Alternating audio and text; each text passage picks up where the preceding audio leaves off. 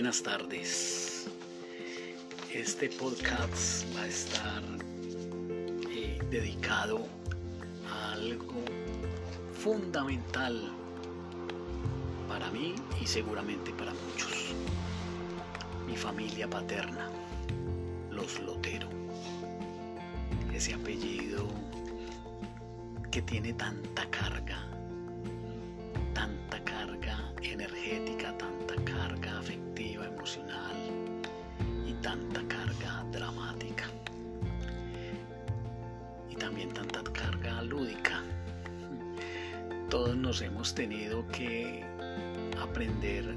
del bullying sobre nuestro apellido, ¿cierto? Toda la vida algún compañero, algún amigo, hasta nuestras parejas seguramente hicieron alguna burla sobre el apellido. Sin embargo, no es eso lo más significativo para nosotros. Lo más significativo es lo que representa y lo que ha representado, inclusive más allá de nosotros. Es decir, para un barrio hemos sido muy importante. Por mucho tiempo hemos sido la familia y el grupo o el colectivo de familiares más estables de este sector de Aranjuez, de Aranjuez Los Álamos, que seguramente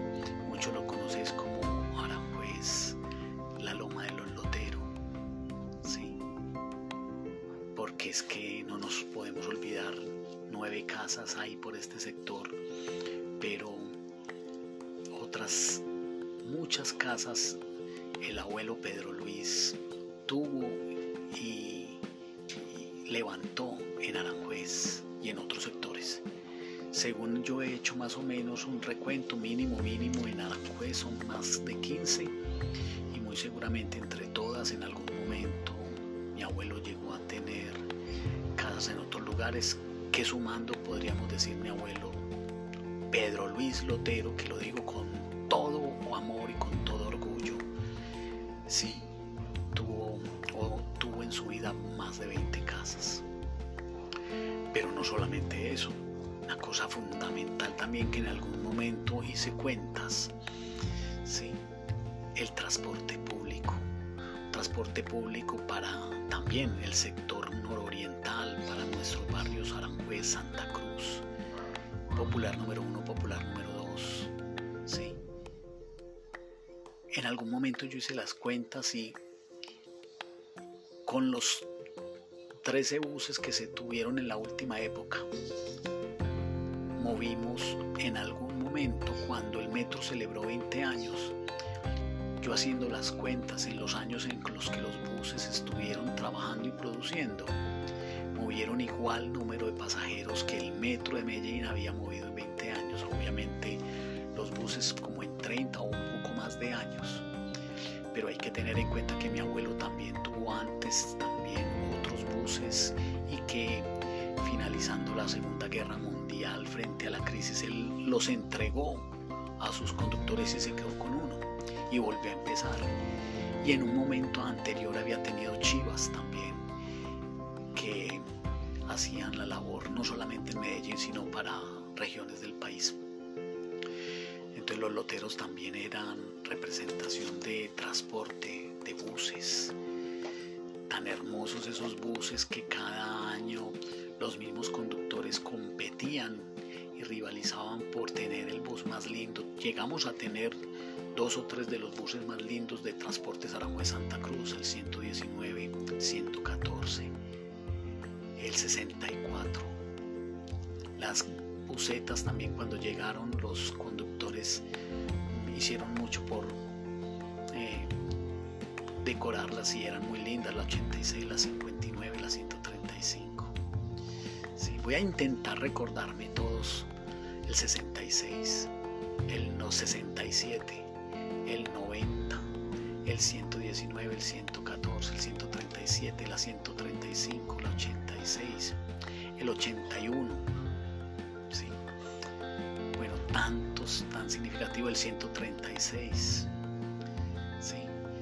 Bueno, entonces también representamos transporte, transporte público que le dio trabajo a mucha gente. Mucha gente conduciendo los buses por muchos años. Muchas de esas familias pudieron comer y educar a sus hijos gracias a la productividad de esos buses. También los aseadores. Y conocimos mucha generación que empezó como aseador y terminó siendo conductor. Y todavía en Aranjuez, cuando uno recorre o está acá en la casa, en el balcón, en la calle, pasan y le dicen lotero. Y algunas personas con mucho le dicen es que trabajé para su abuelo, trabajé para su papá, trabajé para sus tíos, trabajamos en los buses. Qué honor, qué honor tan grande. Sí, también el taller, el taller que se inició en una época tan difícil cuando mi padrino y mi papá Enrique tenían 12 años y empezaron a trabajar. ¿sí?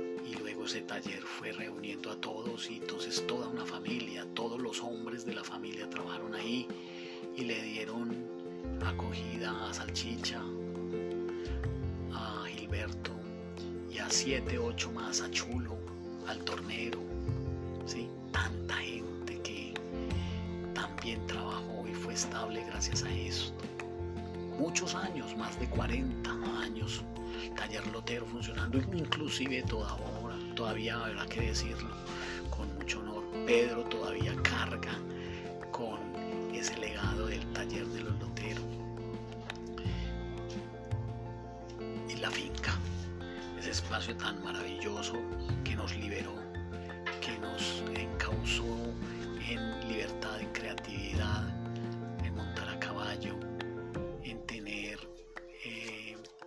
acceso a la quebrada, disfrutar cada ocho días de esa agua tan natural, pescaditos, corronchos, ver crecer un, un corroncho o ver crecer también un sapito, una ranita, también coger cucuyos, obviamente las cantidades de vacas que tenía mi abuelo, ver la ordeñada cuando bajaban esas vacas de la parte de arriba que cruzaba la carretera y con un solo llamado de él bajaban a las 4 de la tarde.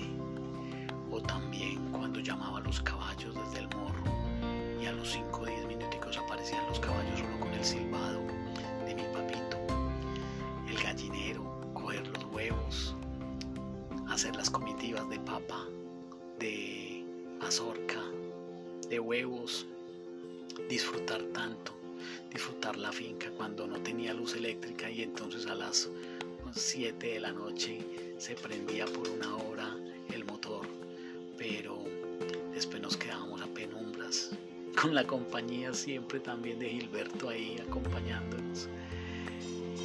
Y bueno, tan importante que fue la finca para nuestras juventudes, para nuestras niñeces, alegría, para los partidos de fútbol que compartíamos con los tíos, jugar con el padrino, con Pedro, que era un gran jugador, con Papo, ¿sí?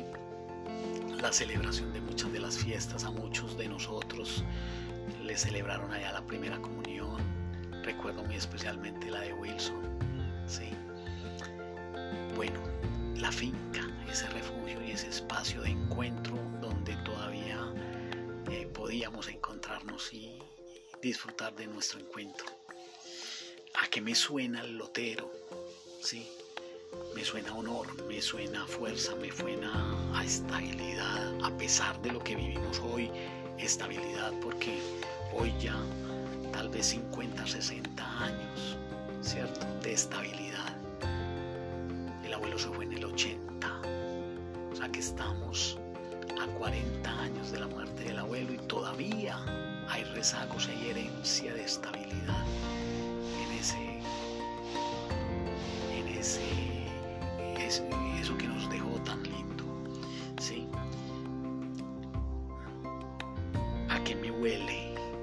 Me huele a finca, a boñiga, a aire puro, a ese ese olor también combinado con la penca. ¿sí? Obviamente las comidas de mi mamita, no solamente en la finca, sino en su casa, sus frijoles, a su carne, a cualquier cosa que hiciera mi abuela, mi mamita,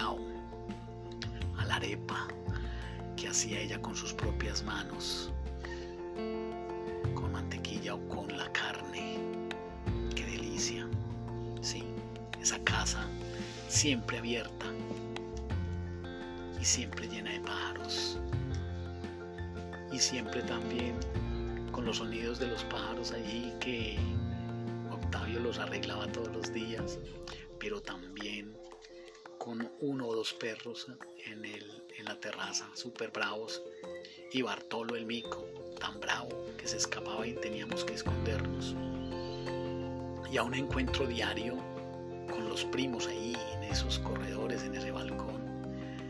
Sí, ver también la televisión ahí con el abuelo, ese televisor blanco y negro, ver a Bonanza, ver a la familia ahí también,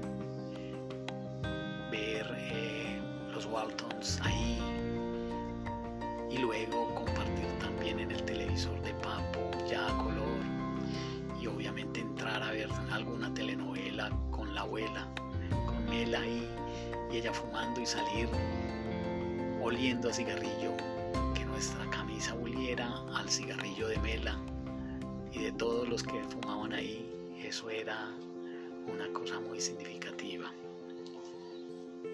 Mi papito Pedro Luis, qué hombre, qué pro hombre, qué señor.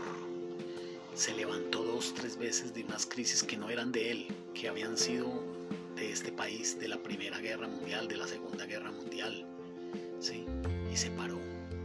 Y bueno, también siempre siendo tan visionario y bueno, siendo muy organizado, muy estructurado, que tal vez ninguno de sus hijos lo tomó, pero estoy seguro que sí muchos de sus nietos lo tomaron. ¿sí? La presencia de, mi, de la influencia de mi abuelo en la forma de pensar, de administrar, en Jorge Enrique, en Patricia, en Hernando es evidente. Yo lo veo diario, yo lo veo continuamente como ellos con mucho, con mucha disciplina interiorizaron la inteligencia de mi abuelo en ese sentido y bueno, en el caso de los tres que le han servido a, a tres o cuatro de las grandes empresas de este país y donde se han ganado una mirada como líderes y como gente honesta y muy inteligente administrando y gestionando procesos en concreto en Eléctricas Medellín y obviamente en Soya. Eso es el legado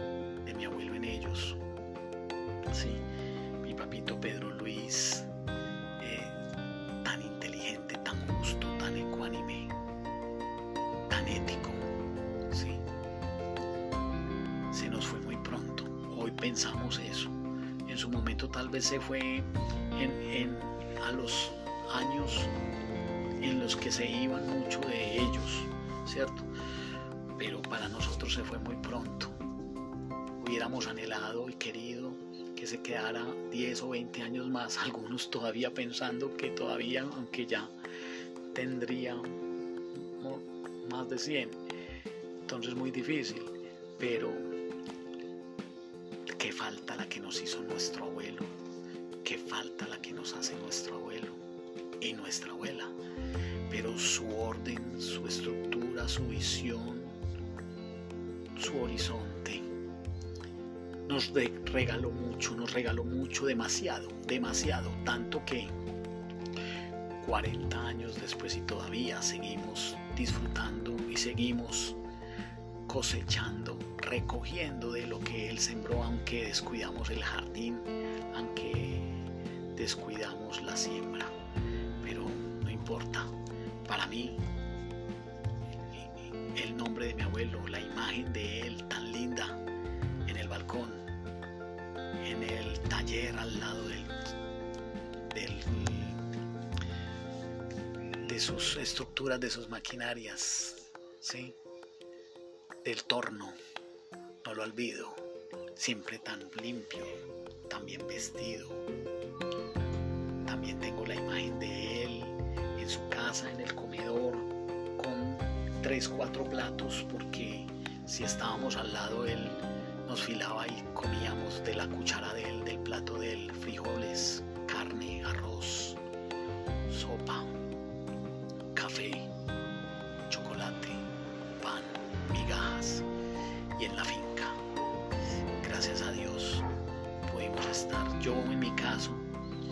5 o 6 años que recuerdo de memoria estando con él en la finca.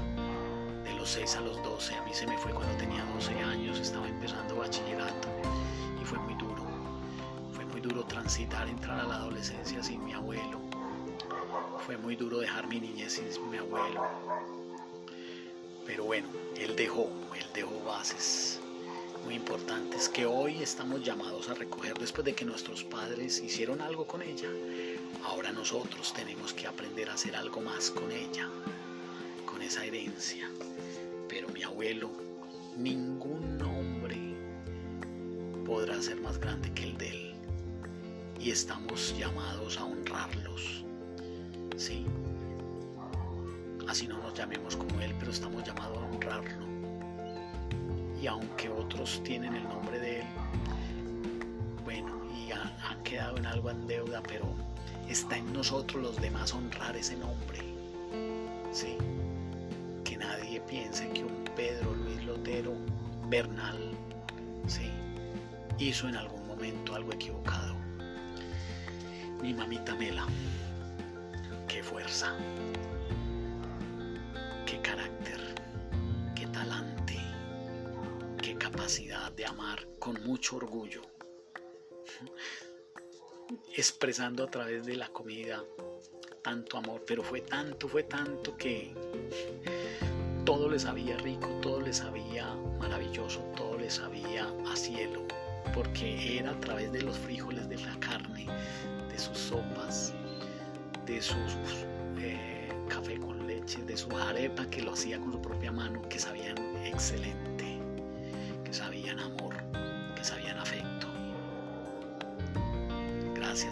Porque esa casa siempre fue la casa de todos nosotros. Ni siquiera hoy ha dejado de ser la casa de la mamita y de nosotros. Estar ahí todos los días visitándola, oliéndola, oliendo a esa mezcla de cigarrillo y de cocina rica, de olores ricos cuando de pronto le daba por darle a uno un pico, sobre todo el día del cumpleaños de uno, el día de la madre, que uno se la daba a ella, o el día de el 31 de diciembre, qué pico tan sabroso, qué, qué, qué pico tan maravilloso. Bueno, y la herencia de todos los demás, mi padrino. Luis Hernando, pero mi padrino el padrino de todos, aunque solo fue padrino de algunos, pero terminó siendo padrino de todos. Y por mucho tiempo fue papá, sustituto, con el que salíamos en esos carros de él, ese carro amarillo, ese Mercury.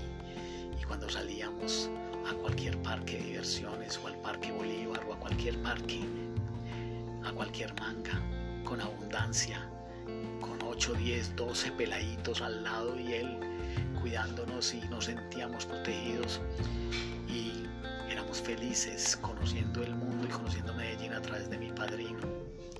Los que alcanzamos a conocer su pinta, su belleza, su orden, el gentleman que era, el hombre metrosexual que era, con su barba hermosa, su cabello bien mutilado, ir donde Juan el peluquero, que lo peluqueara él, hiciera la barba y a uno también, y las uñas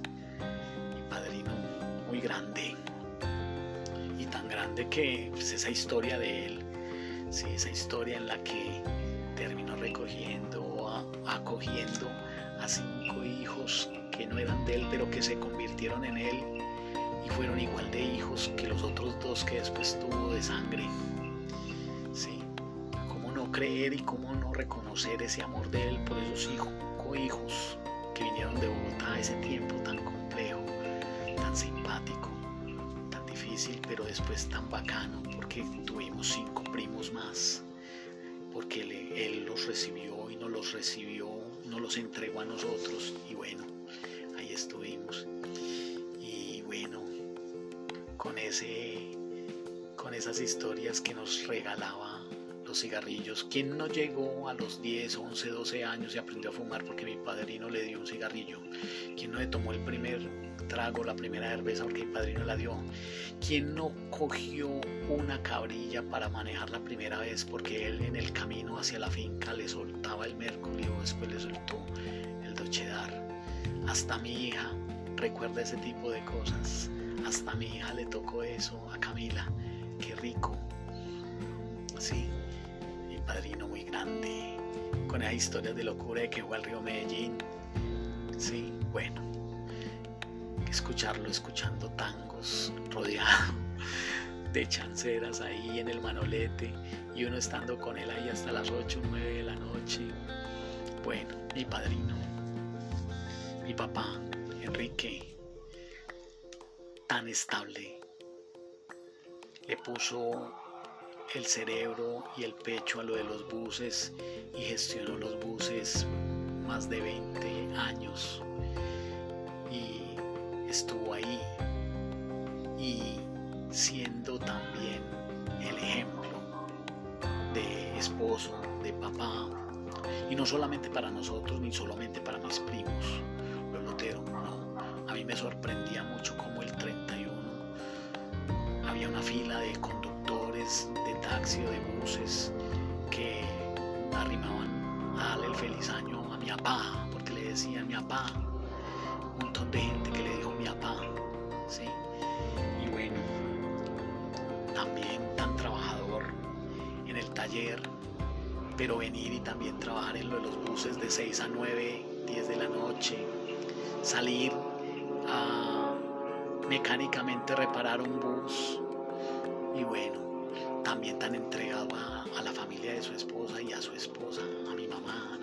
tan amoroso de ella, tan respetuoso, tan caballeroso. Sí, un amor muy sano, muy difícil de superar.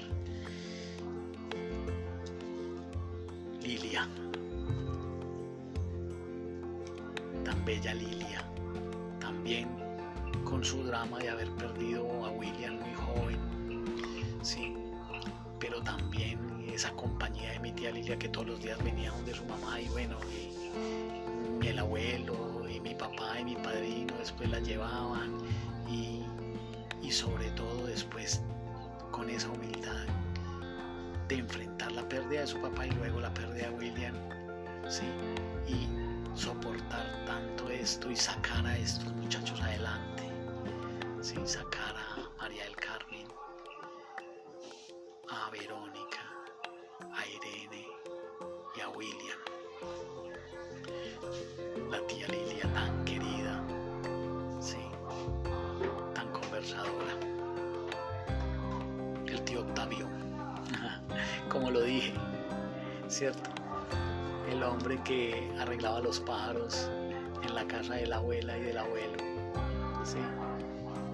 también una cosa que para mí es muy importante, le decían Juancho y en algo heredé también su, su, apodo complementario, yo también terminé siendo Juancho. Y bueno, Octavio también, muy querido, mucho amor, ¿sí?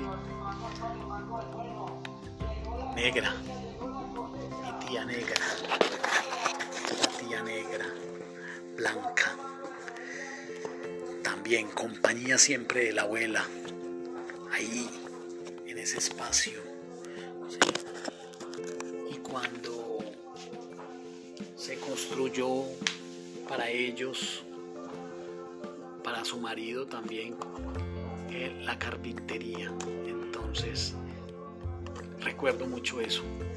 Recuerdo mucho cómo le ayudábamos a Osvaldo y a Rodrigo en la carpintería y cómo Osvaldo trabajaba los sábados y los domingos después de que estudiaba y también trabajaba en vacaciones nosotros íbamos y le ayudábamos. Sí. Las groserías de negra.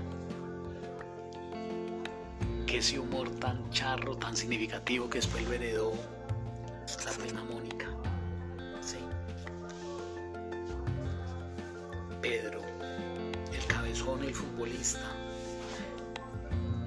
el goleador, el de los chistes, el de las cosas charras, siempre una anécdota charra, el contador de cuentos, Papo, el fuerte, el Popeye, el que tenía montada los brazos por peleas en las heladerías de Aranjuez, el mujeriego. tan mujeriego que nos dejó primo, una prima por ahí, Dancel, que la conocimos tarde, pero bueno.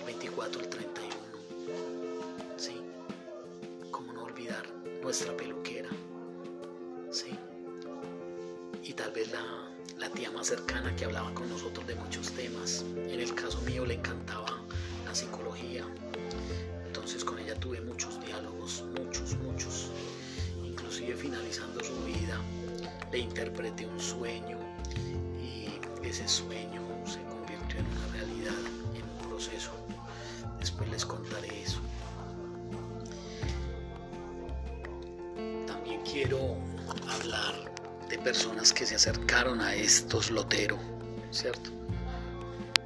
Las mujeres y los esposos de estos loteros. Voy a empezar por mi mamá, Lucía, que terminó siendo también una hija para Mela y una hermana para estos hombres, para mi padrino que le decía Ana, para Papo que también le decía Ana, Pedro, para Octavio y para también sus cuñadas que siempre la amaron y la respetaron mucho, Lilia Negra, Elvia. Después Elvia terminó siendo también la maestra de ella en artes y las compinches haciendo cosas artísticas en diciembre y también las comidas especiales. Mi mamá que fue la enfermera de todos, mi mamá que fue la que ayudaba a todos con tareas porque pues aquí estaba la biblioteca la celebración de la Navidad, haciendo esa Navidad tan hermosa y todos los días entregándonos su amor y al final dándole regalo no solamente a todos los loteros que éramos como 25, sino también a muchos de los amiguitos que teníamos por acá. Como no hablar también entonces de Yolanda que llegó tarde, llegó ya con cinco hijos, pero se adaptó a esta vida de los loteros y nos dio a Carmen Alexandra y a Lázaro. Y bueno, con esa complejidad, pero supo también en algo dar el legado para que esos cinco primos, César, Diego, Juan Pablo, Fernando el Pecoso y Diana fueran primos también de nosotros, nos respetaran y también respetaran a los abuelos, a los tíos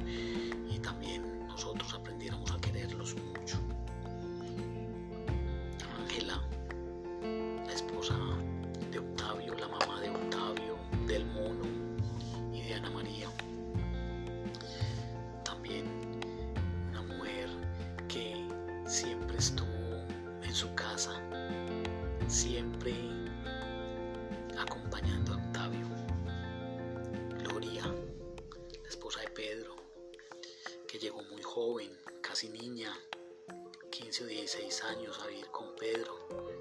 ¿sí? llevándole Pedro 10 años, pero bueno, ahí estuvo toda la vida, ahí está toda la vida, ¿sí? aportando también con todo su respeto y su cariño para toda esta familia. ¿sí? Rodrigo, el carpintero. En todas nuestras casas tuvimos tal vez una cama o una puerta arreglada de Rodrigo. Y nos invitó algún día a una cerveza porque era cervecero los sábados y en diciembre también paseábamos y rumbeábamos un rato en su casa porque le encantaba esos días rumbear. Igual también recuerdo que Gloria también abría sus puertas de su casa el 24 y el 31 para que disfrutáramos y ahí amanecíamos.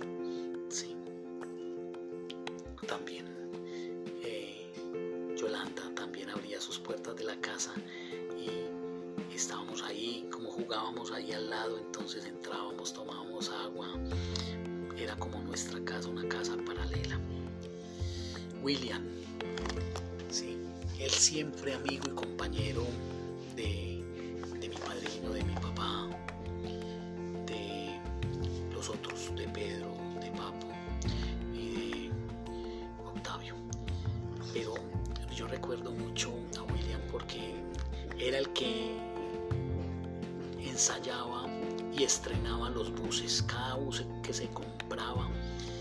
era el que lo estrenaba, lo manejaba los primeros días o meses y él se encargaba de hacerle la primera pintura, de decorarlo. Era un excelente conductor, me enseñó a manejar en el 81, también en el 119. Sí, muy querido William.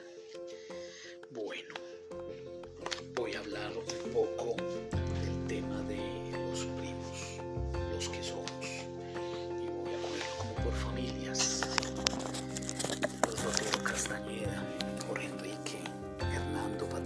Yo, Juan Carlos. Pero mis tres hermanos que fueron como los mayores, sobre todo pues Jorge Enrique y Hernando, y recibieron ese legado de mi abuelo y tan señores, tan eh, profesionales y que han sabido hasta ahora responder al, al apellido Lotero en esa dimensión de ser éticos, ser productivos, ser generadores de trabajo y de riqueza para este pueblo. ¿sí? Bueno, también quiero hablar de, siguiendo como en orden, los Echavarría Lotero, María del Carmen, mi hermana, porque desde chiquita tuvo un lugar en mi casa. Mi mamá la recibió, le hacía vestiditos y ella fue la compañía de Jorge Enrique y luego de Hernando.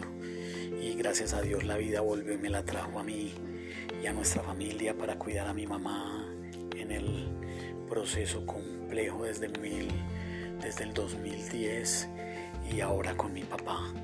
Es una hermana mía más, una hermana del alma y es una hija de mi mamá y de mi papá también.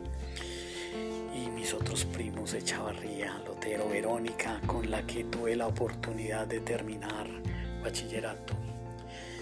Y nos graduamos juntos y celebramos la graduación juntos. Y por muchos momentos estudiábamos juntos. Creo que estudiamos juntos para las pruebas CAES de ese momento, pues a las pruebas ICFES. Y bueno, eh, bailábamos en diciembre y siempre la risa especial de Verónica. Irene, la mujer preparada que siempre yo creo que tuvo en la cabeza lo que quería hacer, ¿cierto? Y que ahora lo ha logrado, gracias a Dios, su belleza. Chicaneábamos los loteros con Irene y su belleza. Y bueno, también tuve momentos de compartir cuando empecé estudiando Derecho y luego ella, un año después, también cuando se graduó decidió estudiar Derecho y ahí compartimos el espacio. Y el William, el niño de los Echavarría, que se terminó criando con nosotros esta muchachada y bueno, se hizo hombre a la sombra de nosotros y recuerdo mucho esa pelea porque las mujeres, la mamá y las hermanas lo cuidaban mucho y lo llamaban y bueno, él siempre estaba ahí en medio de nosotros, de esa gallada que éramos los loteros. Bueno, voy a pasar a los hijos de Pedro, sí, a esa muchachada tan especial también, Sandra, Sandra que terminó siendo mi hermana, que en algo también terminó siendo hija de mi mamá, en algo cuidándola cuando de pronto se quedaba solita en la casa. Y, bueno, después gracias a Sandra pues conocí a mi esposa y se lo agradeceré siempre. Sí. John, también el amigo, el compañero de juventud, sí, el compañero de noviazgo porque él era novio de Mónica Suárez, Mónica Arcila, y yo pues era novio de Alexandra y al lado y nos encontrábamos, salíamos para allá a marcar tarjeta y nos devolvíamos casi a la misma hora.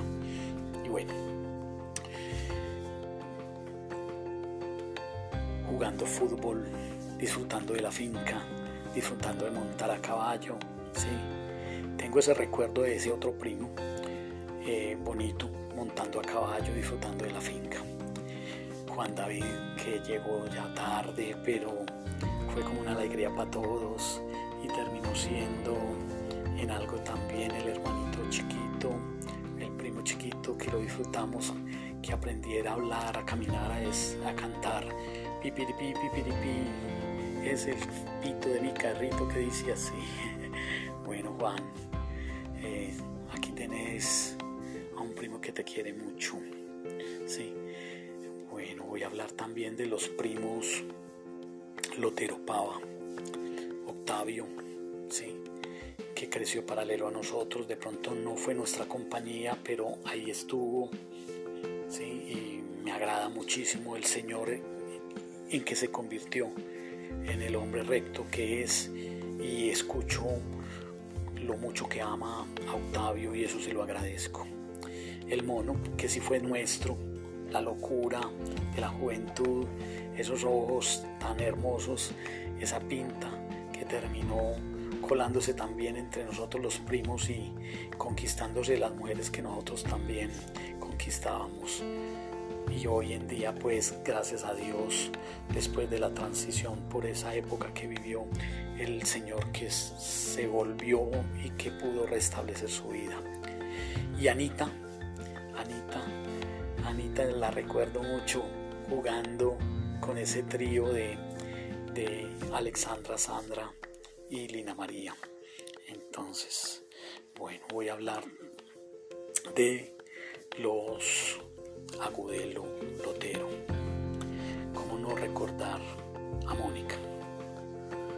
La que heredó tantas cosas de mi abuela, la que también tenía la chispa para poner eh, apodos para reírse, sí. Eh, la que bailaba excelente en diciembre. Yo creo que en algo, pues, además de las Martínez, que eran las vecinas, yo le tengo que agradecer a Mónica el aprender a bailar, a Mónica, a Gloria Darby y a las Martínez. Eh, después cuando ya no tuve a la abuela, pues comerse unos frijoles de Mónica era en algo, comerse unos frijoles de Mela, comerse una carne hecha por Mónica era comerse una carne hecha por Mela. Se nos fue muy pronto, pero nos dejó a Alejandra, que es la imagen de ella y en versión muy, muy, muy superada. Gracias, Mónica. Osvaldo también, que fue nuestro amigo, nuestro amigo de la juventud, el zurdo, el barbao, que jugaba muy bien fútbol, que bueno, nosotros le ayudábamos a trabajar en la carpintería para que pudiera salir a jugar con nosotros o después a, salir a visitar a nuestras novias en Sevilla. El barbao, que nos dejó unas sobrinas muy lindas, muy lindas. Bueno, y el Wilson, también el zurdo, que se quedó ahí para poder representar esa familia tan bonita y que heredó también la carpintería y que ha sido tan especial, tan especial para todos porque Wilson siempre apoya, siempre ayuda. Bueno, y voy a coger de último, em,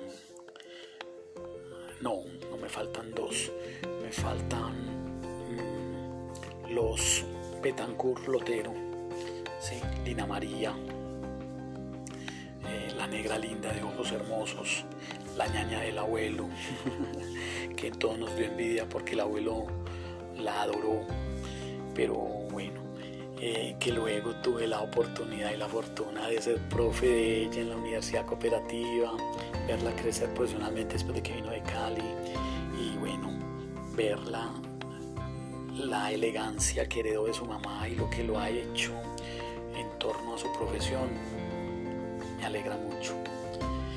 Julito, Julio César que también fue, yo creo que un primo que llegó y que se convirtió en, como en, en el hijo de todos también porque teníamos, yo creo que estábamos ya en la adolescencia cuando llegaron él y Juan David. Y bueno, Julio siempre tan inquieto, sí, tan querido, tan conversador, ¿cierto? Tan parecido al papá en ese sentido. Ah, bueno, se me había olvidado Julio Betancourt. Qué especialidad la de Julio. Es que Julio fue un tío más. Y el tío que nos modernizó, que nos trajo la televisión, que nos trajo el Betamax, veíamos películas con él, que nos trajo las filmadoras, que esperábamos que nos filmara, que era el de las historias interesantes, que nos ubicaba en las historias de la ciudad, los personajes. Y bueno, todavía sentarse a conversar con Julio es una delicia. Bueno, y por último quiero hablar de los primos, sí, Lotero Correa o Martínez Correa, que son el Lotero, sí, que llegaron eh, quinceañeritos, llegó César como de 13 años, Diego como de 12, después llegó Juan Pablo, unos meses después llegó el Pecoso como de 9 y la Mona Diana que llegó de 7. Y bueno, fue una alegría porque fue tener más primos y fue convertirnos en una una manada, en una banda, en un grupo grande de primos. Si ellos no hubieran estado, tal vez los primos que éramos no hubiéramos sido tan unidos. Terminamos uniéndonos en torno a ustedes. Muchas gracias por ser primos, a pesar de no tener nuestro apellido, pero sí nuestra energía y nuestro vínculo gracias al padrino y gracias a Yolanda. Yo le agradezco a la vida que me haya dado cinco primos, sí, de ese, de ese estilo. Y luego recibir a Carmen Alexandra y a Lázaro. Fue muy, muy lindo también. Y bueno, eh, recordar todo esto también en torno, en torno a la finca. Sí, lo importante que fue la finca para nosotros, no solo en unirnos, en compartir ahí, sino en disfrutar, disfrutar los caballos, disfrutar ese espacio, las fiestas que hicimos ahí de diciembre, las vacaciones que pasábamos. Bueno, todo esto es un recorderis de lo que somos, que no somos solo nuestro nombre y nuestro apellido, sino que somos tal vez más de lo que creemos. Y todavía estamos a tiempo. Si una segunda generación no lo logró, tal vez la tercera lo va a lograr. Los que tenemos hijos, ojalá podamos compartir este mensaje con ellos mostrarles históricamente lo que hemos sido. Quiero mucho a cada uno de ustedes, ¿sí? desde eh, el mayor de los loteros que todavía está vivo, mi papá, hasta tal vez el menor, ¿sí? tal vez el menor que sean los hijos de mis primos, ¿sí? Daniela, Daniela Betancourt Lotero, tan bella Daniela que llegó en un momento en el que ya nosotros estábamos criados. Sí, por eso de pronto el lapsus de haberse pasado, porque fue como una sobrina para todos, tan linda. y lo que se ha convertido y esa hermosura de mujer que nos ha traído, esa mar que reúne el arte, la belleza, el talento de la mamá, de la tía y de la abuela Elvia. Sí. Y bueno, el último tal vez se llama Elena Lotero, que es la hija de Juan David. Entonces, esta familia que ya somos más porque hay hijos de los hijos, hijos de los nietos. Entonces no los voy a nombrar porque sí de pronto cometo una inferencia, pero a los hijos de nuestros hijos, los loteros, también un abrazo, un mensaje de amor, un mensaje de, de esperanza y un mensaje de, de un llamado a que sigamos recuperando el sentido de ser lotero.